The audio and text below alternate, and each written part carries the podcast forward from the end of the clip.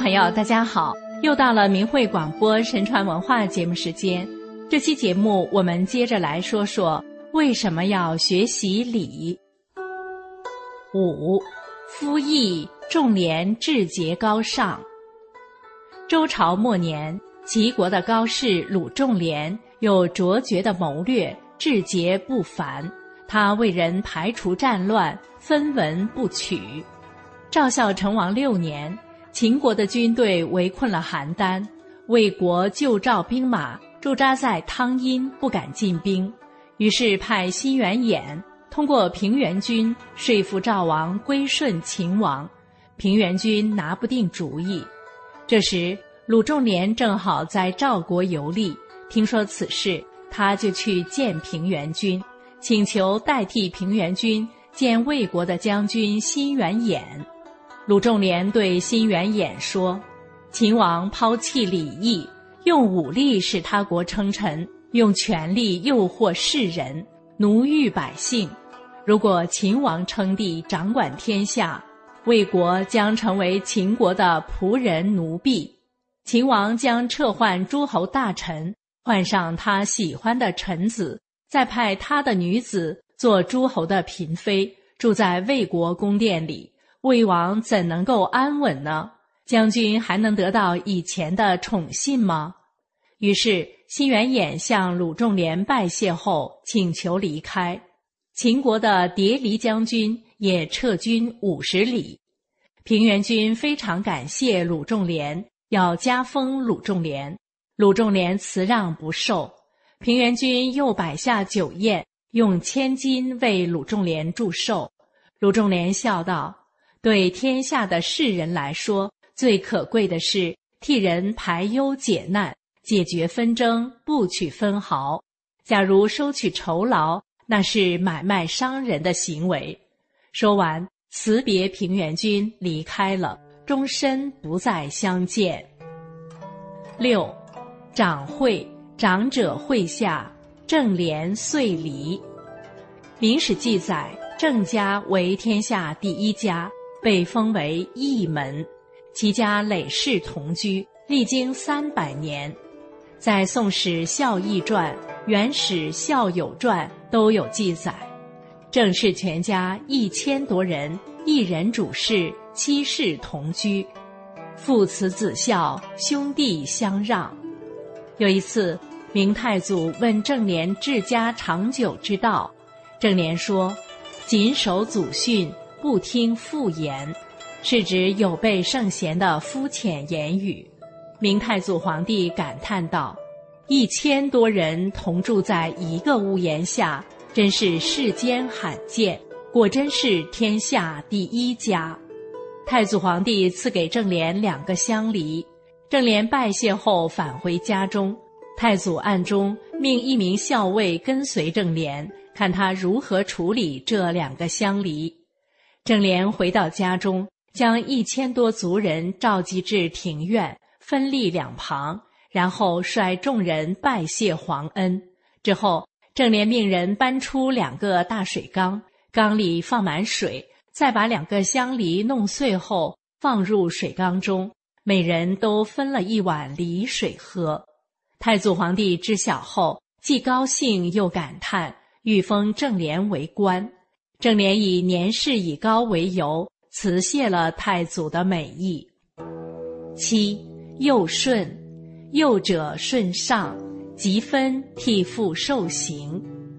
《孝经》有云：“身体发肤受之父母，不敢毁伤，孝之始也。”古代孝子爱惜自己的身体，不敢有丝毫的毁伤，可是救父母于危难时却在所不辞。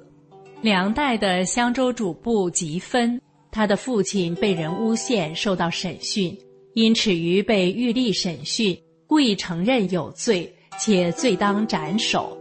吉芬就独自去衙门击鼓，请求替父定罪。梁武帝颇为这少年称奇，又怀疑有人教他，于是命令廷尉蔡法度严加审问。蔡法度问吉芬说：“你请求代替父亲去死，皇上已经同意了，你这就受刑伏法吧。但是刀斧无情，你这个孩子还是慎重考虑。如果有人教你，可以说出来，我们重新考虑。”吉芬回答说：“只因家里几个弟弟幼小，我最大，不忍视父亲受极刑，自己独自活在世上，所以我自己做主，代父去死。”蔡法度很怜悯他，命人给他上较轻的刑具。吉芬要求玉立上死囚的刑具，吉芬的孝心感动了皇帝，于是赦免了他们父子。丹阳尹王志知道了吉芬的善举，欲推举他为孝顺父母的典范。吉芬说：“父亲有难，儿子以死相救，乃人之常情。”替父顶罪，求取名声，非孝子所为。八，军人轮台诏令。汉武帝是一位仁君，武帝与秦始皇并称秦皇汉武，是与唐太宗共创汉唐盛世的千古一帝。汉武帝在位五十四年，文治武功都创下前所未有的功业。汉武帝兵征匈奴已经持续四十多年，这时候财政大臣桑弘羊等人提出，在轮台（今新疆轮台县）实行屯田，即招募百姓到那里种田生产，保障汉军在西域的实力。汉武帝认为，屯田轮台会加重百姓的负担，连年征战已经让财政和民力枯竭。现在的当务之急是与民休息，恢复养马，免除徭役。于是汉武帝予以否决，并且颁布一道诏书，表明心志，也就是著名的《轮台罪己诏》。这是中国历史上皇帝颁布的第一封罪己诏。之后，汉武帝不再用兵，调整国策，凡是伤害百姓利益。耗费天下资源的事物一律停止。班固称赞汉武帝，是以末年遂弃轮台之地而下哀痛之诏，岂非人圣之所悔哉？班固认为汉武帝恤民罪己，德教加于百姓，为人圣之明君。九陈忠，比干死谏。比干是商纣王的叔叔。商纣王的父亲帝乙在位时，他担任副丞相少师。帝乙托孤，比干辅佐帝辛及商纣王。商纣王荒淫无道，沉湎于酒色物质享受，设置了炮烙酷刑，大臣纷纷远离纣王。微子逃跑，箕子装疯。比干说：“为人臣者。”不得不以死争，主过不谏，非忠也；为死不言，非勇也。过则谏，不用则死，忠之至也。大意是，君主有了过失，为臣不劝谏是不忠；怕死不说话是不勇。君主有了过失，为臣就应劝谏，他不采纳，为臣就以死明志。这才是忠的极致表现。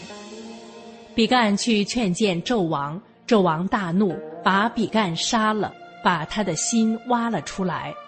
周武王灭商后，命令大臣洪邀筑坟培土，厚葬了比干。唐朝名臣李翰《商少师碑》说：“比干位高，不忘其祖，为挽救商汤的事业，救国于败亡。”强健身亡，国王胜过剖心的痛苦，这就是比干公忠烈的体现。